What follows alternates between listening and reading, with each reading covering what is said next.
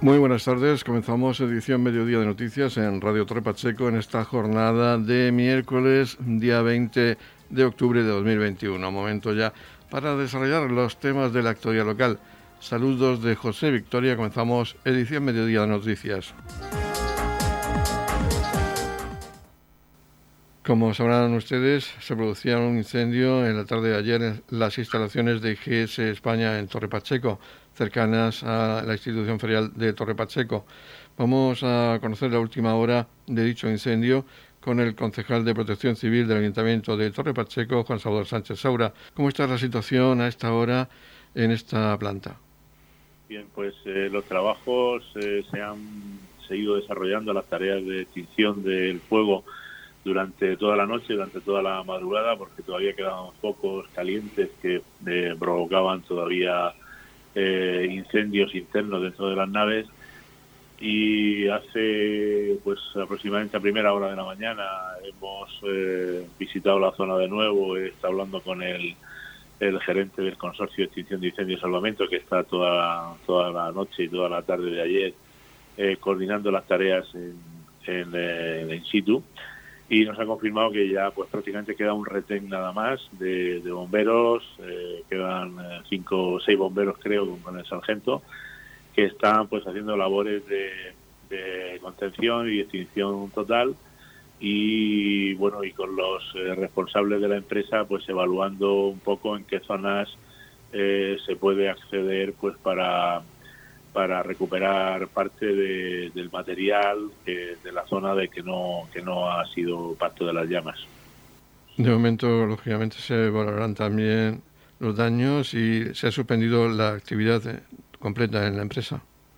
Sí, sí, la actividad está, está suspendida. Estaban viendo la posibilidad de, de, o sea, de retomarla en, en otra parte de otras naves anexas que hay dentro de, del, centro de trabajo que no han sido afectadas por el incendio eh, y bueno y están viendo pues la posibilidad de retomarla lo antes posible pues porque la empresa tiene que seguir produciendo tiene que seguir cumpliendo pedidos y tiene que seguir eh, trabajando. Eh, no es tanto problema para el personal para el personal de administración y oficina que pueden hacer teletrabajo pero el problema está en la confección de, de, las verduras y de todas las hortalizas que hay que eh, preparar que vienen del campo y que hay que recolectar y hay que enviar a, a los clientes.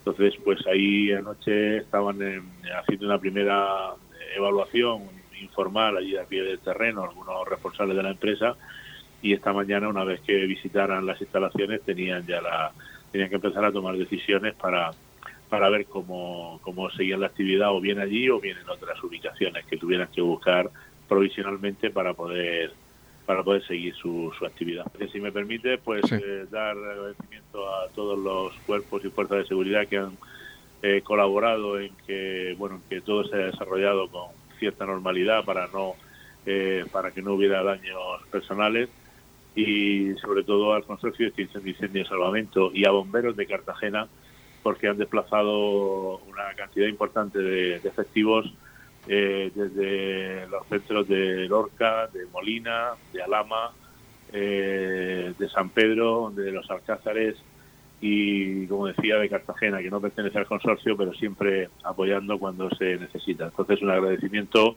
público por parte del equipo de gobierno del Ayuntamiento de Torre Pacheco hacia todos los efectivos que han participado en la extinción de este incendio. Edición Mediodía con toda la actualidad local.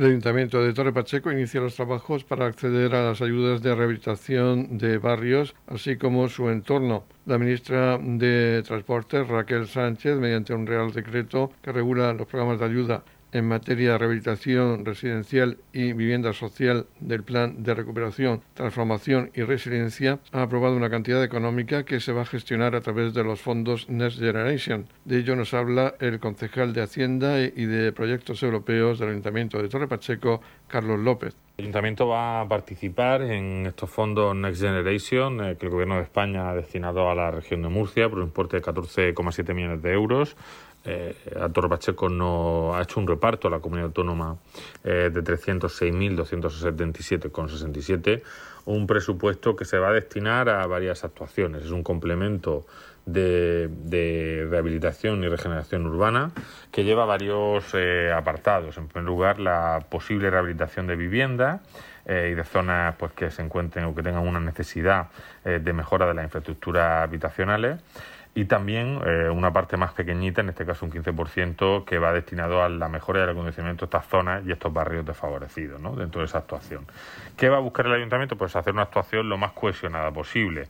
Eh, ya estamos trabajando desde que la Junta de Gobierno en septiembre aceptó este, este encargo en eh, buscar cuál es la zona que pueda cumplir todos los requisitos en buscar también esa colaboración público-privada eh, para poder hacerlo pues con de la mano seguramente de algunas empresas pues, constructoras o empresas que puedan echarnos un cable desde luego al ayuntamiento y también a los vecinos en su en su puesta en marcha eh, con el fin de algunos de los barrios que se encuentren en peor situación eh, de rehabilitación pues poder actuar hay muchos, ¿no? Y los conocemos, algunos ya estamos actuando en ellos, en San Juan y San Antonio, pero también en las pedanías hay algunos que son interesantes, ¿no? Como puede ser, por ejemplo, el caso de Loferro, que puede estar más cerca de cumplir los objetivos de esta actuación. No obstante, pues ya estamos desde la Oficina de Fondo Europeo eh, recopilando toda la información y em, lo anunciaremos también pues, próximamente.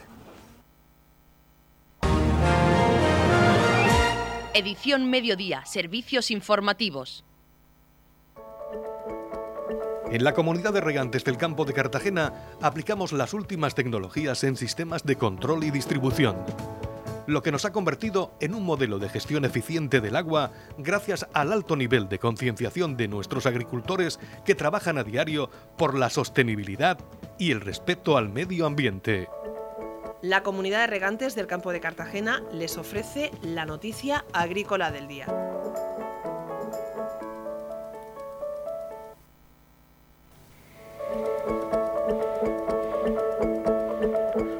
En la noticia agrícola del día destacamos que el Ejecutivo Regional exige al Gobierno Central que destine fondos suficientes para la recuperación del Mar Menor.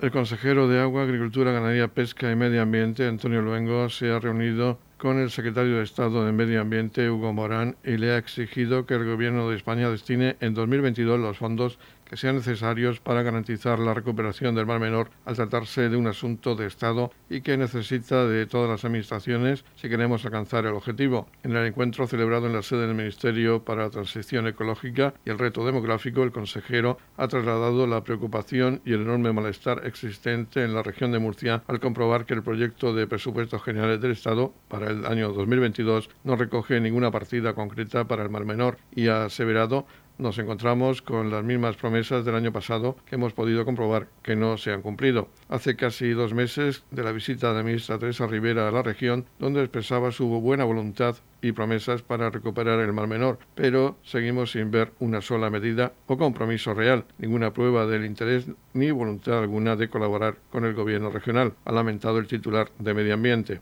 El gobierno regional sigue esperando respuesta a las peticiones realizadas como las de asumir las competencias para ejecutar el colector norte vertido cero o la retirada de fangos y lodos, además de la necesidad de firmar un protocolo de colaboración o la creación de un grupo de trabajo científico con profesionales de las administraciones regional y central. El objetivo es sumarlo a todas las medidas que estamos aplicando desde hace años como la Ley de Recuperación y Protección del Mar Menor, la retirada de biomasa, la monitorización permanente, el proyecto de bioreactores, la retirada de embarcaciones varadas, el plan de protección de la NACRA, la creación del banco de especies, la instalación de mil sondas de humedad y la construcción de tanques de tormentas o de nuevos colectores de aguas para evitar filtraciones al ecosistema, ha explicado el consejero. A esta se sumará la reciente actuación anunciada por el presidente López Miras de renaturalizar 3,1 millones de metros cuadrados en el entorno del Carmolí para recuperar un ecosistema único en el mundo y evitar las presiones humanas, potenciando los valores naturales y paisajísticos del Mar Menor y recuperando la biodiversidad a través de la puesta en valor del gran humedal existente.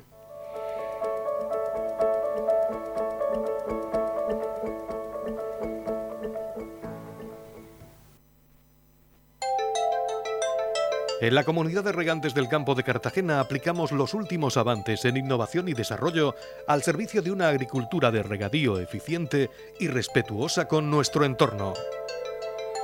Por la sostenibilidad y el respeto al medio ambiente, Comunidad de Regantes del Campo de Cartagena. Edición Mediodía, Noticias.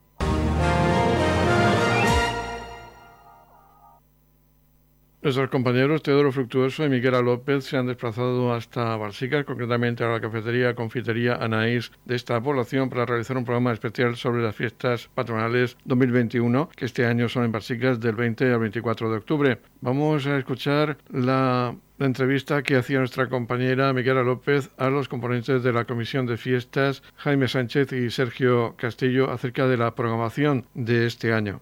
Pues por las noches, por las noches y algunos miembros de la comisión cogiendo de nuestras vacaciones para poder atender, sobre todo esta semana, que esta, es cuando al final se organiza todo, pero esta semana cuando se ejecuta todo para que empiece el viernes y y bueno, pues hay que sacar tiempo de donde no lo hay porque nos comprometimos a ello cuando cogimos la comisión de fiestas.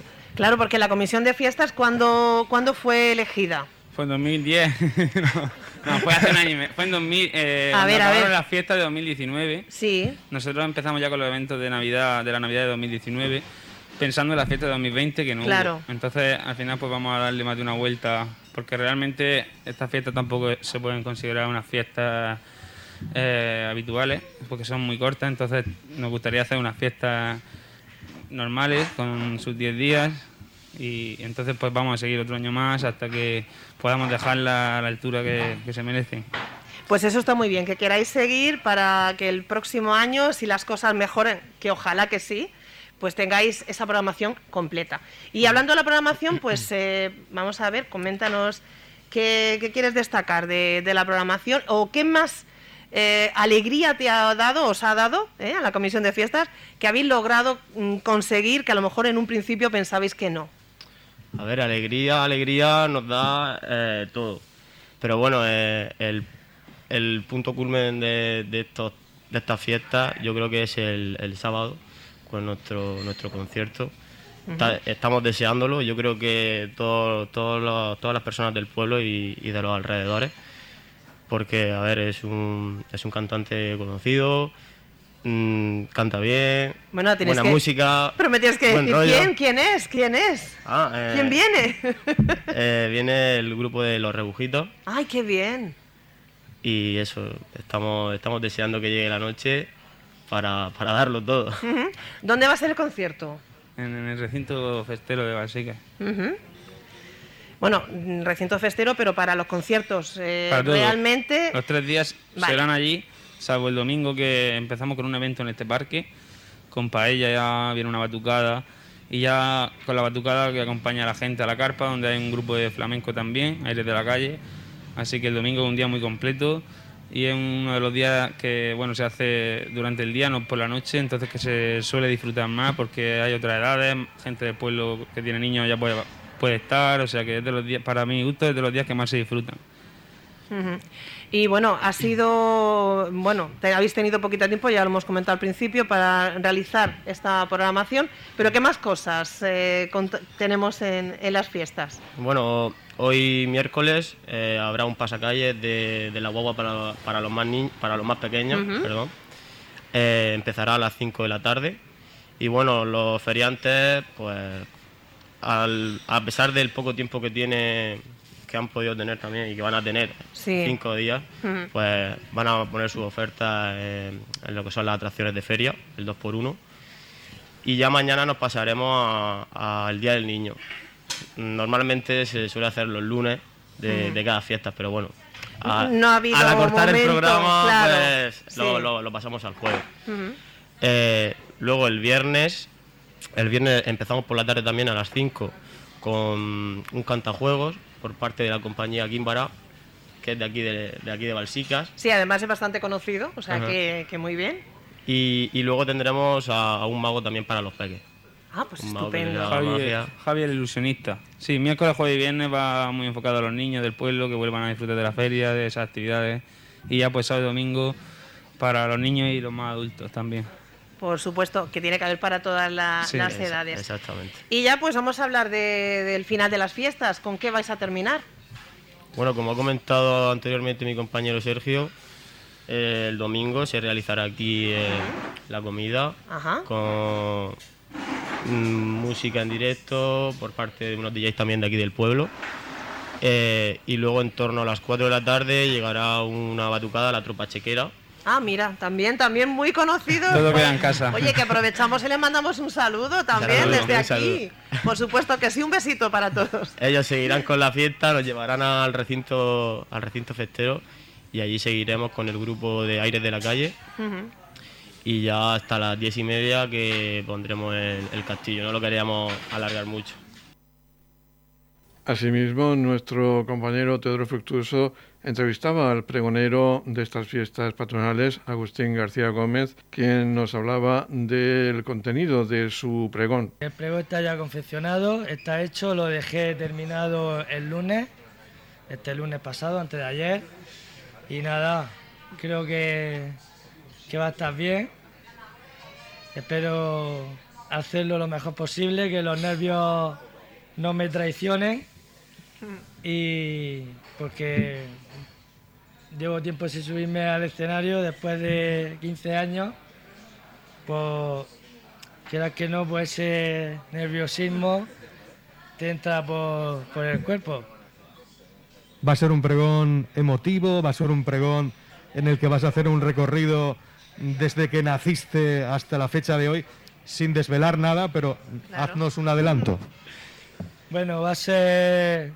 Va a haber dos o tres partes. Está compuesto en dos o tres partes y va a ser emotivo, alegre, elegante. Va a estar. Tendréis que verlo para después decir, oye, pues. estado bien, no estado bien. Ya. Hombre, lo que se hace desde el corazón, Hombre, con amor y cariño, que es el que tú le tienes al pueblo de Balsicas, seguro que estará bien. Muchas gracias. Hombre, yo lo he hecho con mucha ilusión, con mucho amor y con el corazón. Entonces, pues, supongo que, que le gustará a la, a la gente de mi pueblo, a mis vecinos, que creo que le gustará.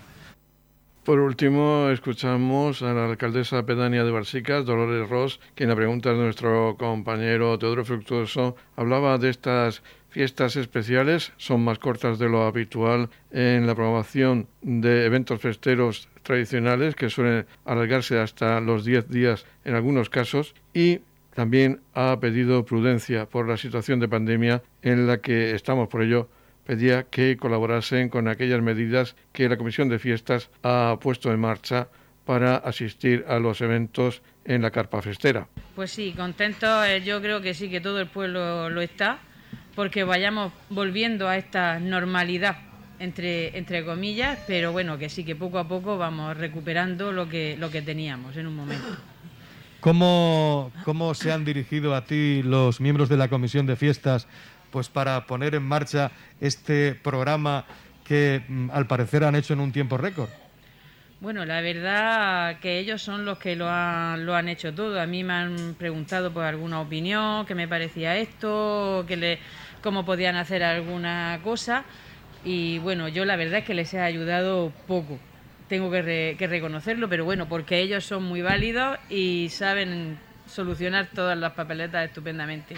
Además, llevan ya un rodaje de un par de, de años casi. Y bueno, y me ha alegrado mucho de que digan que van a seguir porque quieren hacer una fiesta en condiciones. Claro, porque Sí. estos, estas son unas eh, fiestas en versión reducida, Sí. pero evidentemente hay que hacer las fiestas de antaño de Balsicas, Hombre, claro. que por lo menos duran una semana. Hombre, por lo menos. Sí, sí, no. Bueno, una semana, sí, se meten en los 10 días casi. La- la- las fiestas de, de Balsica. Bueno, y dices que ellos son autosuficientes, han sabido resolver eh, pues esos problemas a la hora de programar, ahora porque ahora mm, espectáculos públicos eh, pide mucha documentación, todo eso Sí, lo aportan bueno, ellos. eh, sí, sí, claro, ellos son los que, bueno, y Yolanda, concejal de festejos, también les ha informado de todo lo que tenían que ir haciendo. Y ellos sí, ellos son los que se han solucionado todas sus cosas, la verdad. Bueno, pues eso es que son Tengo- un buen eh, equipo. eh, de agradecer. Sí, sí, no. Todos estos críos saben, luego, luego más que uno, de todas esas cosas. Bien, y eh, ¿cómo está cómo está Balsicas después de, de- de la pandemia, ahora que estamos ya pues un poco eh, volviendo a retomar la, la normalidad? Estamos en una eh, cafetería, confitería de, de Balsicas en Anaís. Vemos que eh, la gente vuelve a salir a la calle, que se recupera eh, Sí. esa vida normal que se hacía hace Sí, un año y medio. Se nota, se nota que ya las cosas van volviendo a, a- a lo que eran. La gente vuelve a salir y bueno, se le va perdiendo un poco ya el miedo, pero siempre con la precaución que hay que tener. Y, y bueno, que estos chicos también, la comisión, pues tienen que seguir unas normas COVID mm, tremendas que les han exigido, pero bueno, yo espero que, que se cumpla todo bien, que la gente colabore con todo lo que ellos pidan que hay que hacer. Porque bueno, de, mismamente el viernes del pregón, pues la gente se asistiremos al pregón, después habrá que abandonar la carpa, habrá un proceso de, de desinfección y todo eso para volver a entrar al monólogo que va a haber después. Entonces lo que le pido a la gente es que colabore con los chicos en todas esas normativas que hay que seguir teniendo para que bueno pues podamos tener una normalidad entre comillas. O sea que hay que transmitir a la población un mensaje de prudencia. Estamos de fiestas, Sí, pero hay que vivirlas estamos de fiesta pero tenemos que seguir con prudencia y con cuidado. Y por supuesto respetando Todas eh, todos los protocolos que nos marcan las autoridades sanitarias pues para seguir en este camino, que es un camino que parece ser que, que va... que, que- que vamos en buen camino pero no nos tenemos que desviar mucho No hay que torcerse, como No, decimos por no, aquí, porque que si no seguir bien. Sí. las consecuencias pueden ser Sí, eh, nefastas poco- como hemos podido eh, vivir eh, pues hace, hace un- unos meses. Pues, eh, alcaldesa pedánea, necesitamos una invitación por tu parte, una invitación que en este caso sería oficial a toda la ciudadanía para que de forma prudente vivan y disfruten de las fiestas patronales 2021. Pues sí, pues yo invito a todo el pueblo, a toda la pedanía, a, todos los, pueblos que formamos este, este ayuntamiento, que, que vengan y disfruten de las fiestas de, de Balsica, que bueno, que aunque son un poco reducidas este año, pero van a ser muy intensas, como ellos mismos han dicho ya, y quedan pues todos invitados a disfrutar de lo que estos chicos han, preparado. Y por mi parte, pues eso, lo único que deseo es que lo pasen bien, que las disfruten y que bueno que, que colaboremos en, la prudencia de, de todos estos de lo que tenemos que tener en todos estos actos. Y quedan todos invitados por supuesto Noticias, edición mediodía. El jueves, día 21 de octubre, se celebra el Día contra la Polio por parte de los rotarios del municipio. Para ello habrá una comida en el restaurante La Almazara, a la que se invitará a los afectados por la polio, quienes contarán su experiencia. Después se marchará hacia la redonda del Rotary y comenzará la carrera contra la polio, con los dorsales que ya se han adquirido en la página web rotariopoliorush.com. Quienes quieran colaborar con este proyecto de erradicación de la polio pueden adquirir su dorsal por 10 euros y unirse a esta carrera. Será a las 17 horas del jueves en la redonda del Rotary. Por otra parte, el día 24, Día Internacional contra la Polio, se irá a Cartagena a inaugurar un mural de arte urbano en la calle del Carmen y por la noche se iluminarán todos los edificios de la región de color rojo. Estamos repasando para usted la actualidad de nuestro municipio en edición mediodía. El Ayuntamiento de Torre Pacheco, a través de la Concejalía de Juventud, ha realizado la convocatoria de subvenciones complementarias a las becas Erasmus para el curso 2020-2021. Dicha convocatoria ha sido publicada en el Boletín Oficial de la Región de Murcia de 5 de octubre de 2021. Los interesados en solicitar dicha beca tienen 30 días desde su publicación, finalizando el plazo el día 5 de noviembre de 2021. La partida presupuestaria para estas subvenciones es de 12.000 euros. Las ayudas económicas individuales que se van a conceder son en proporción al número de meses de estancia, siendo la cantidad de 500 euros por estudiante si la estancia es para todo el curso escolar o 250 euros por estudiante si la estancia es por cuatrimestre. Estas ayudas se han convocado con el objetivo de permitir que los estudiantes pachaqueros se beneficien educativa y culturalmente de la experiencia del aprendizaje en otros países europeos y contribuir a la creación de una comunidad de jóvenes y futuros profesionales cualificados y con experiencia internacional, ha manifestado la concejal de Igualdad de Juventud, Menórica Martínez Marín. Para cualquier duda o consultas deben contactar con el Centro Local de Empleo para Jóvenes 968 57 7108 extensión 2305 o en el correo electrónico gjrm.torrepacheco.gmail.com Radio Torre Pacheco, servicios informativos.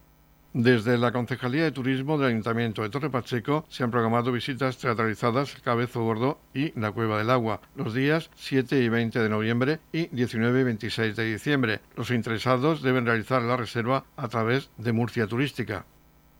Edición Mediodía, servicios informativos.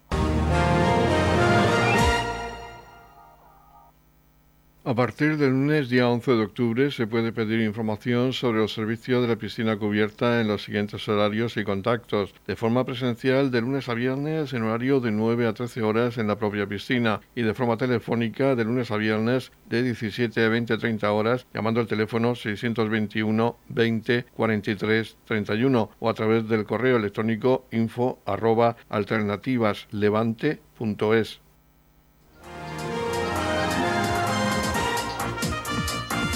Edición Mediodía, el pulso diario de la actualidad local. La Concejalía de Turismo ha organizado una ruta gastronómica a la bodega Madrid Romero de Jumilla para el sábado 6 de noviembre de 2021. Nos habla de esta iniciativa Cristina Aranda, responsable de la Oficina de Turismo del Ayuntamiento de Torre Pacheco. Desde la Concejalía de Turismo del Ayuntamiento de Torre Pacheco le queremos recordar que hemos organizado una ruta gastronómica a la bodega Madrid Romero que está situada en Jumilla para el sábado 6 de noviembre a las 10 de la mañana. La salida sería en autobús desde el parking del Centro de Artes Escénicas y la visita incluye el autobús, un aperitivo maridado, la visita a la propia bodega y un menú gourmet. Todo ello con un coste de 40 euros por persona hay, que reservar, las reservas se realizan en la página web de Murcia Turística en el apartado de visitas guiadas gratuitas. Para cualquier otra información o duda, puede ponerse en contacto con la oficina de turismo en el número de teléfono 968 57 99 37 o en el correo electrónico turismo arroba torrepacheco.es. Os esperamos. Edición Mediodía. Servicios informativos. En la comunidad de regantes del campo de Cartagena aplicamos los últimos avances en innovación y desarrollo al servicio de una agricultura de regadío eficiente y respetuosa con nuestro entorno. Por la sostenibilidad y el respeto al medio ambiente, Comunidad de Regantes del Campo de Cartagena. La Comunidad de Regantes del Campo de Cartagena les ofrece la información del tiempo.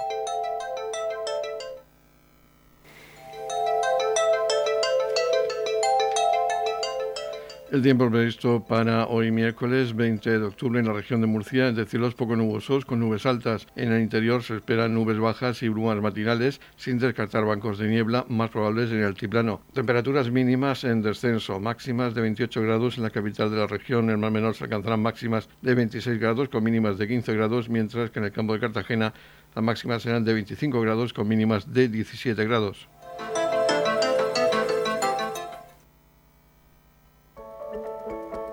En la comunidad de regantes del campo de Cartagena aplicamos las últimas tecnologías en sistemas de control y distribución, lo que nos ha convertido en un modelo de gestión eficiente del agua gracias al alto nivel de concienciación de nuestros agricultores que trabajan a diario por la sostenibilidad y el respeto al medio ambiente. Y ya ponemos el punto final a este espacio informativo de edición mediodía. Volveremos con más información local a las 20-30 horas con edición de tarde. Ahora les dejamos con toda la actualidad regional que nos traen los servicios de noticias de Radio Nacional de España.